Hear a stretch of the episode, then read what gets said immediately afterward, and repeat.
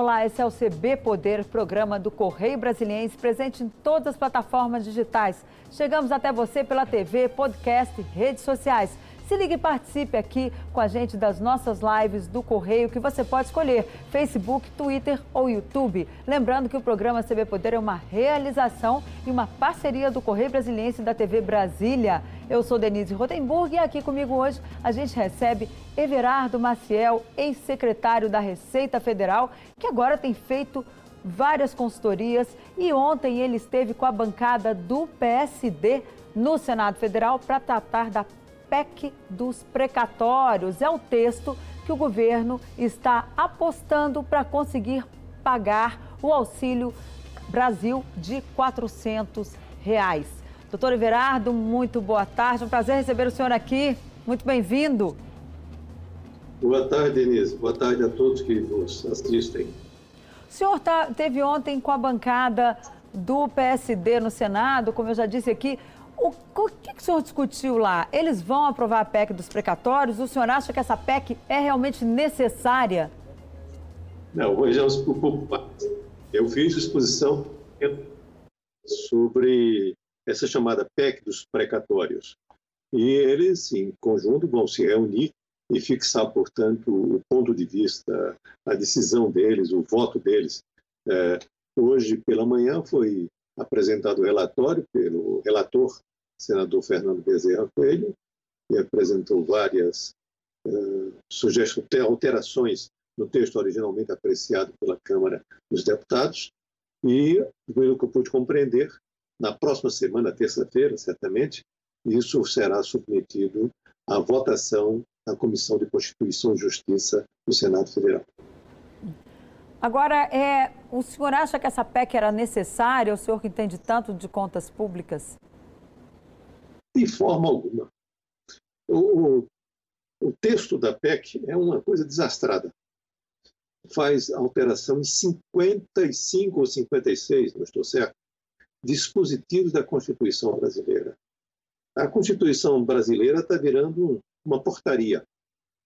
É, as emendas constitucionais têm sido promulgadas são da pior qualidade possível, é, com coisas confusas, mal feitas, mal elaboradas. Quer dizer, fora esse aspecto estritamente técnico, eu posso dizer que precatórios já estão no projeto, uh, no projeto de lei orçamentária, encaminhada, encaminhado ao Congresso Nacional no final do mês de agosto. Portanto, o problema não é precatório. A dotação para pagar os precatórios há dinheiro para pagar os precatórios, sucessivos recordes de arrecadação autorizam isso, e, portanto, não há que discutir nada. Quer dizer, não, não, não é isso. A questão é outra. Querem fazer outras despesas e sendo utilizado o argumento de, de um pagamento dos da inviabilidade do pagamento dos precatórios. Qual, o, qual é o problema, então? na sua avaliação? O problema é outro. Qual, mas qual é esse outro problema? Começa por emendas parlamentares. É, é verdade que haveria necessidade de uma dotação adicional para aumentar as transferências de renda das pessoas. Isso que tem sido chamado de Auxílio Brasil. Sim, mas para fazer isso, não precisa nem parcelar, nem adiar o pagamento de precatório, nem fazer nenhuma mágica.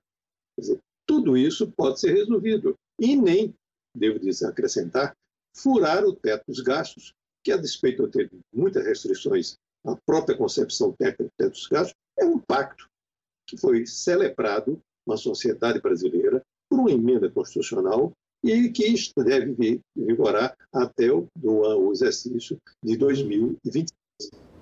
Então, o senhor acha que o governo põe aí o Auxílio Brasil de 400 reais como uma desculpa para conseguir é, ampliar os seus gastos e aí conseguir aí liberar todas essas emendas parlamentares?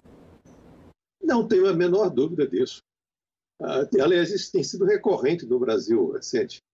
É, se utiliza, faz uma construção meio completamente sem sentido, é para justificar qualquer coisa. Por exemplo, ah, o projeto né, de reforma do imposto de renda, também de péssima qualidade, que eu espero que não vá prosperar, ele produz, segundo os dados oficiais, uma perda de arrecadação de 47 bilhões. E todos os dias, para minha surpresa, para minha perplexidade, eu vejo ser dito que ele é indispensável para aumentar o Auxílio Brasil. Ou seja, em que lugar do mundo uma perda de arrecadação vai financiar uma expansão de gastos? É uma coisa inimaginável, é uma aberração. Agora, o senhor disse que há, que há várias reformas aí constitucionais, várias emendas constitucionais que o senhor considera completamente absurdas. O senhor poderia me dar mais exemplos dessas que foram aprovadas e que o senhor considera absurdas? PEC emergencial. PEC emergencial que se converteu numa emenda constitucional. Essa emenda constitucional tem todas as coisas completamente inconsistentes entre si.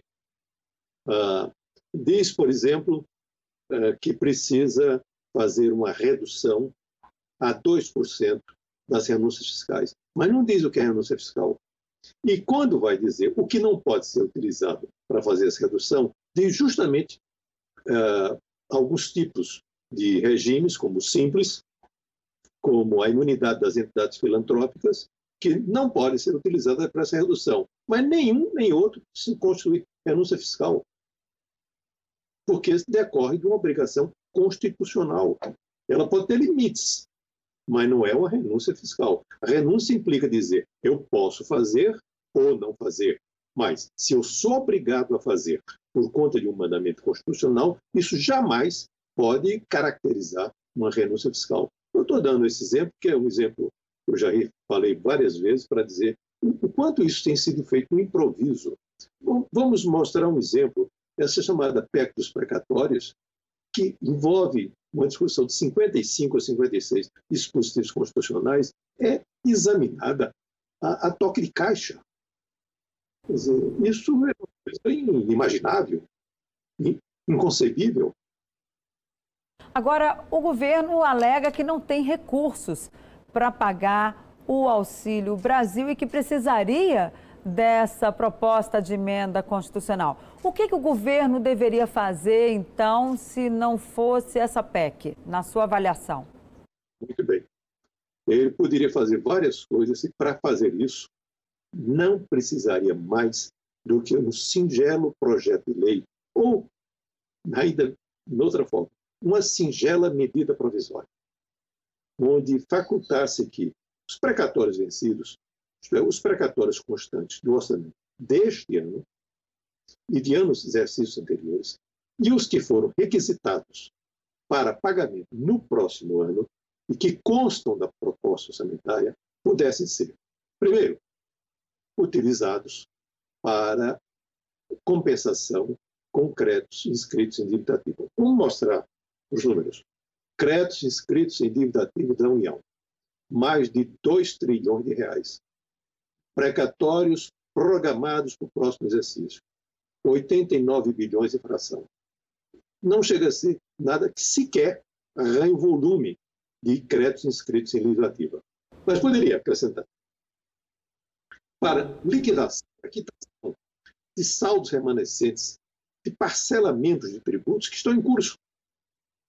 Poderia ser utilizado como moeda nos processos de privatização na alienação de imóveis federais, nas outorgas de concessões e permissões de serviços públicos, sem falar que poderia também ser utilizado em processos que envolvesse aquilo que nós chamamos de transação temática. Transação temática quer dizer, vou dar um exemplo, ágil, há um litígio uh, grande que envolve 150 bilhões de reais a maior parte dos, desses litígios se encontra ainda em discussão administrativa, sequer foi para o ambiente judicial. Isso pode-se dizer que a resolução desses litígios vai levar mais uns 15 anos, 20 anos. Então, resolve esse litígio e utiliza na resolução do litígio o pagamento mediante precatórios, como eu disse, vencidos a ser no próximo exercício. Eu posso dizer com certeza absoluta que este tipo de compensação, de utilização de moeda, de pagamento, é, produz uma, uma, receitas e estabelece baixa de despesa em volume muito superior, mas muito superior ao que é demandado para aumentar o Auxílio Brasil. Mais grave, isso já foi feito. Nós temos experiência. Fizemos uma dívida ativa no próprio Distrito Federal. Eu, quando secretário de Fazenda, fiz isso em relação aos chamados precatórios dos sindicatos médicos. Essas transações temáticas nós fizemos eh, no governo federal, quando eu era secretário da Receita Federal, em relação às, à contribuição social sobre o lucro líquido e os fundos de pensão, uh, e produzindo resultados excepcionais. Quer dizer, a know-how para isso, a experiência exitosa em relação a tudo isso, e os volumes que eu estou falando são monumentais. Então, é seguramente uma coisa que eu não consigo compreender. 2 trilhões é muito dinheiro. O senhor falou Sim. em 2 trilhões, é isso mesmo? 2 trilhões escritos em dívida ativa. Litígios envolvendo dívida ativa e outros litígios em âmbito administrativo e judicial, quando apurados até o final 2018, no âmbito da União, vão a 3 trilhões 440 bilhões de reais. Tem mais 1 trilhão e 440 a mais nesse jogo. Quer dizer, isso em 2018. Hoje, seguramente, é muito mais do que isso. Isso é mais do que a metade do PIB brasileiro. Não seria o caso do governo, como o senhor disse, procurar ali fazer um encontro de contas. Seria isso? Olha, eu lhe devo tanto, você me deve tanto, vamos zerar aqui essa dívida. Seria mais ou menos isso? Encontro de contas em relação à dívida ativa. Quer dizer, o que é uma dívida ativa? É uma dívida de um contribuinte para com a fazenda pública. Uma dívida que nós dizemos, uma dívida líquida e certa, não tem que discutir mais nada. O que é um precatório? É um crédito de um particular ou de, uma, ou de um ente público, um Estado, um município, uma pessoa física, uma pessoa jurídica, líquido e certo, porque não há mais o que se discutir. É encerrado na justiça. É contra a fazenda pública. Ora, os dois têm a mesmo nível de certeza e liquidez. Por que não fazer conta de conta? Fizemos isso no Distrito Federal. Para fazer isso, é, isso tudo que eu mencionei, a, a relação a essas compensações, pagamentos, etc., é uma singela lei, em uma página fazer essa discussão toda de emenda constitucional, toda essa confusão que o governo está fazendo? Enorme confusão. Quer dizer, com agenda oculta, com nada posto com transparência, a sociedade não sabe do que está tratando. Veja, nós estamos falando hoje, não estou falando ontem nem amanhã. Como todos os dias, como aconteceu em todos os dias, nos últimos dias, a Bolsa de Valores caindo. Porque uh, o país perde credibilidade, os investimentos externos migrando para o exterior. Quer dizer, nós temos, portanto, migração de investimento externo, a Bolsa caindo, a inflação subindo e a perda de credibilidade. Como é que, por exemplo, eu vou investir num país que nega o cumprimento de uma ordem judicial em, que uma, em sentença que transitou em julgado, uma ordem judicial para fazer um pagamento que a Constituição manda desde sempre. Não é a Constituição atual, não. Todas as Constituições manda que se pague, quando requisitados, manda que se pague no exercício subsequente. É isso. Agora... Nós queremos a credibilidade. Agora, tem muita gente ali nos bastidores do Congresso dizendo que esse dinheiro que, que vai ser oriundo dessa PEC vai ajudar a pagar, inclusive, as emendas de relator ao orçamento da União, as famosas RP9.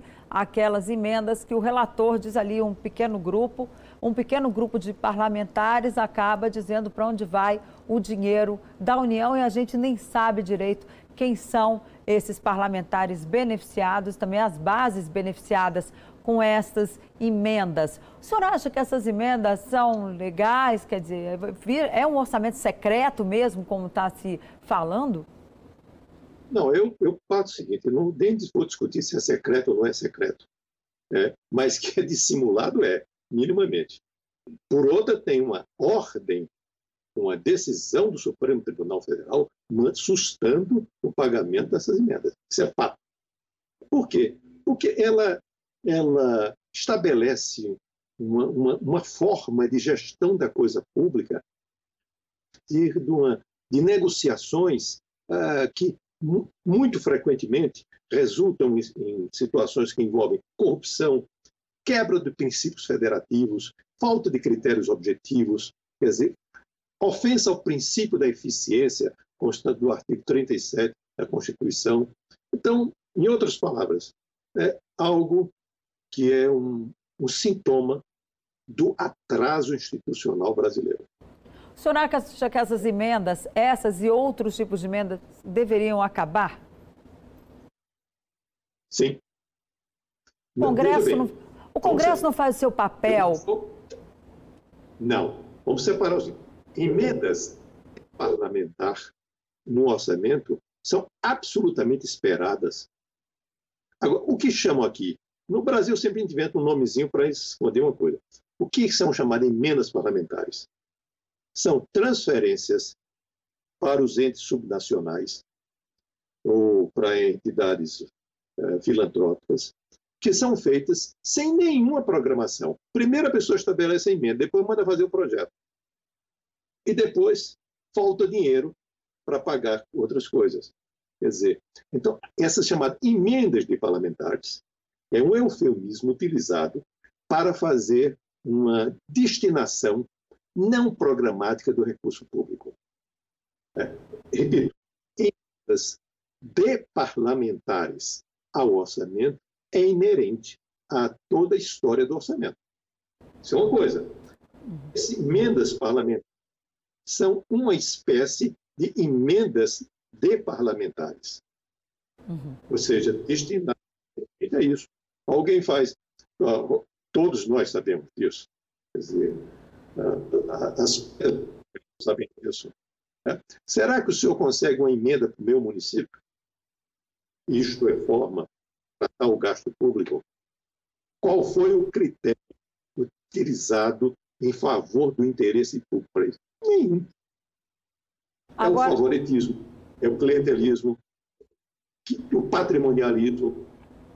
O senhor acha que é preciso uma nova CPI do orçamento, como a que tivemos lá atrás, em 93, 94? Ou melhor, 92 é, começou. Se fizer isso, vai dar problema. Se fizer isso, vai dar problema. Quer dizer, eu, na verdade, é o seguinte: você está falando da CPI dos anões do orçamento. Eu acho que os anões cresceram.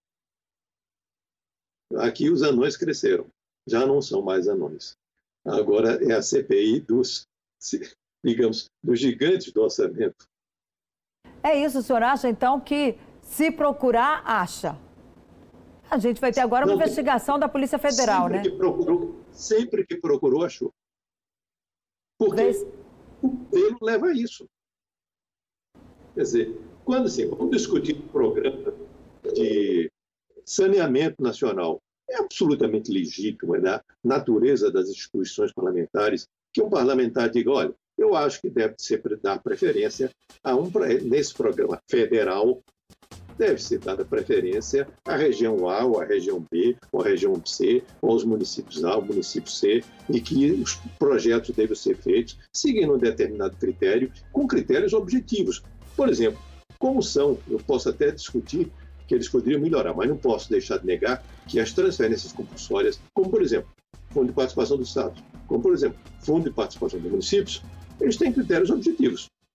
Quer dizer, Ninguém vai lá dizer assim: olha, vamos tirar o dinheiro do município A para o município B, ou vamos tirar o dinheiro do estado C para o estado B. Não. Os critérios são objetivos, são aplicados segundo ah, regras que são auditadas, que são estatuídas pelo Tribunal de Contas da União, e todo o resto segue normal. O mesmo acontece em relação às transferências do ICMS aos municípios. É, tudo segue um critério objetivo. Esse não é um critério objetivo. É um okay, nós vamos. Ok, nós vamos para um rápido intervalo, um minutinho, e a gente volta com mais CB Poder, que hoje recebe o ex-secretário da Receita Federal, que foi também secretário de Fazenda aqui do DF, Everardo Maciel. Não sai daí que a gente volta rapidinho.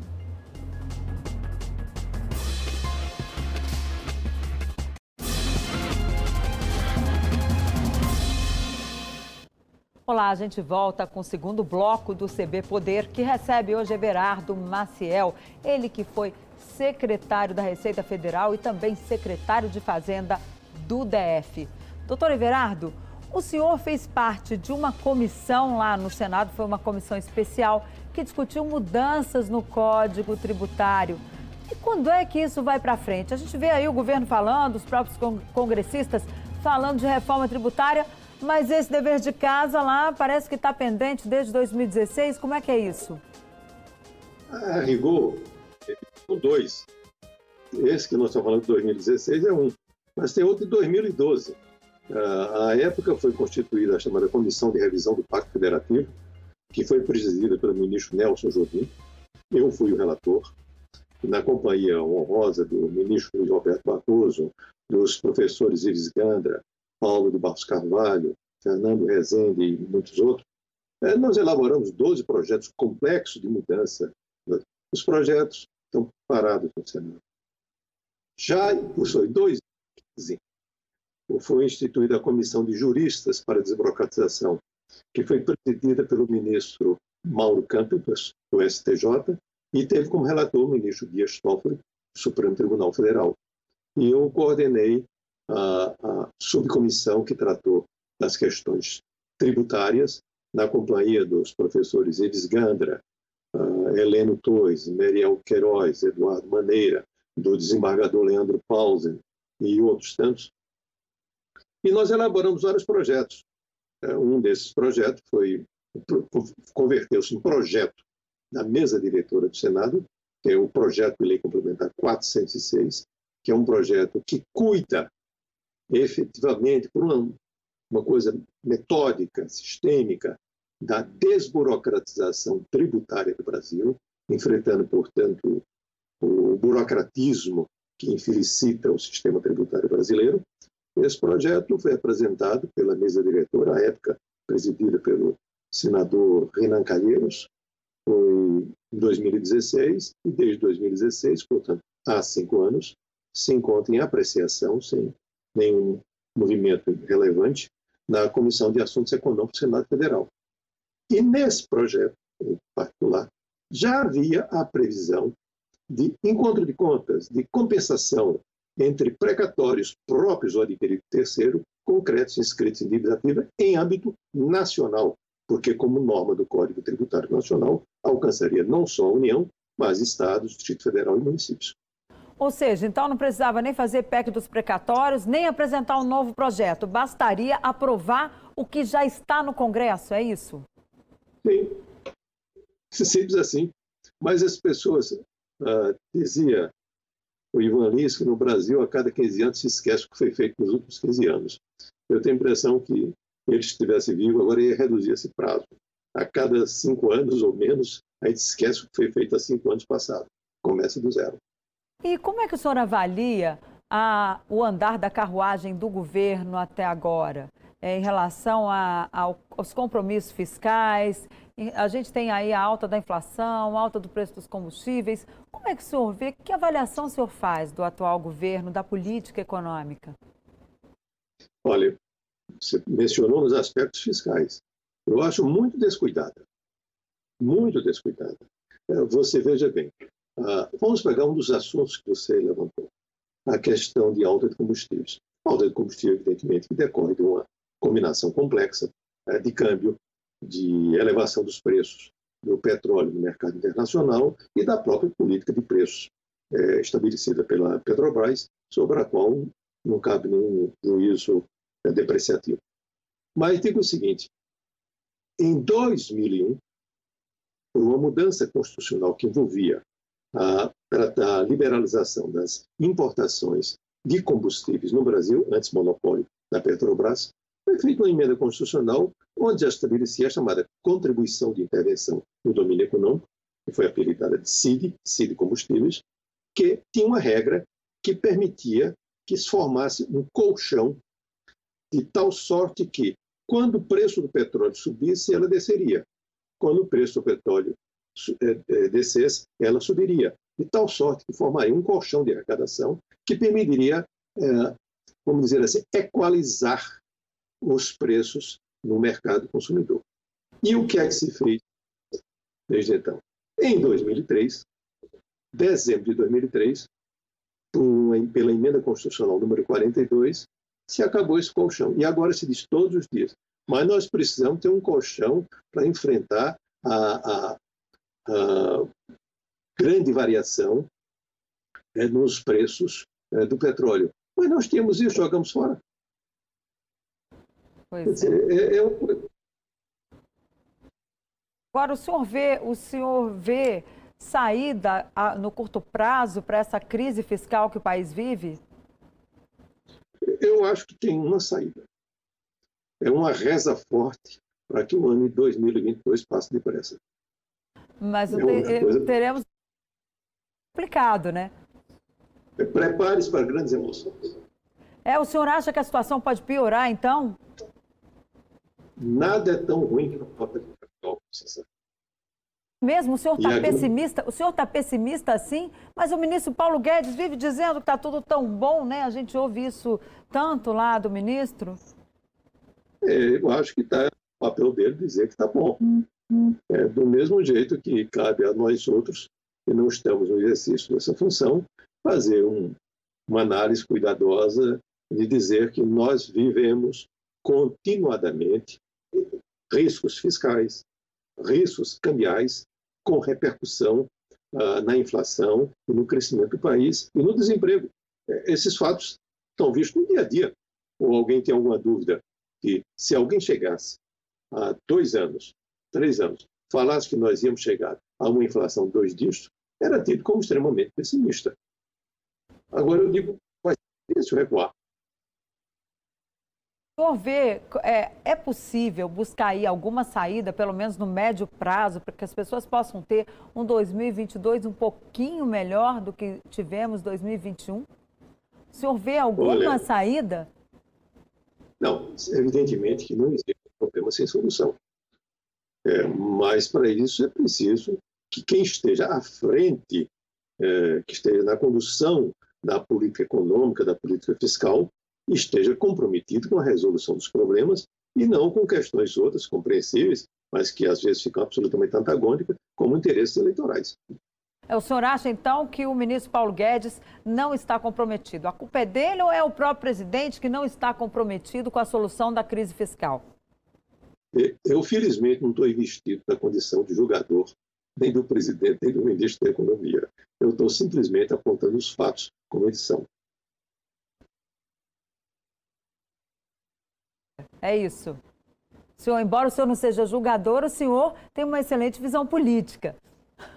Não, é, é muita gentileza sua dizer que eu tenho visão política. Tenho alguma visão política.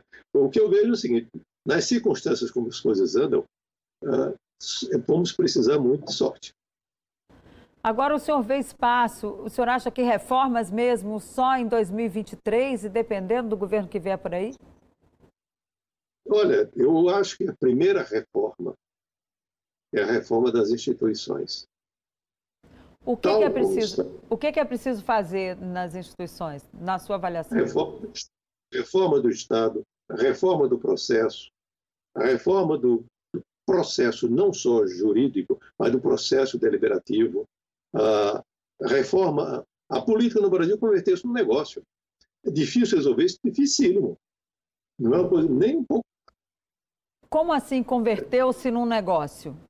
Vou dar um exemplo modesto. Eu integrei algumas, várias vezes, algumas comissões no Tribunal Superior Eleitoral e no ano 2014, no ano das eleições, eu vi os dados lá que me deixavam assim impressionado, é que os candidatos a vereador eles têm que informar qual é a sua profissão. Uhum. Qual era a profissão mais indicada. político. 60%, ou fração disso, eu já não me acordo, dos candidatos a vereador indicavam que sua profissão é político. Político é profissão? Não, não é. Difícil, né, doutor Everardo? É. é. A vida é difícil, né? Agora, Viver é perigoso. Agora, essa reforma do Estado, ela passa por definir, então, o papel de cada um na sua avaliação. Nosso tempo já está acabando, infelizmente. O papel de cada um, eu quando eu falo cada um, não é só o Estado como na, na sua integralidade, mas o papel dos entes federativos, da União dos Estados e Municípios. E, na outra linha, o papel dos poderes, do poder legislativo, do poder judiciário e do poder executivo.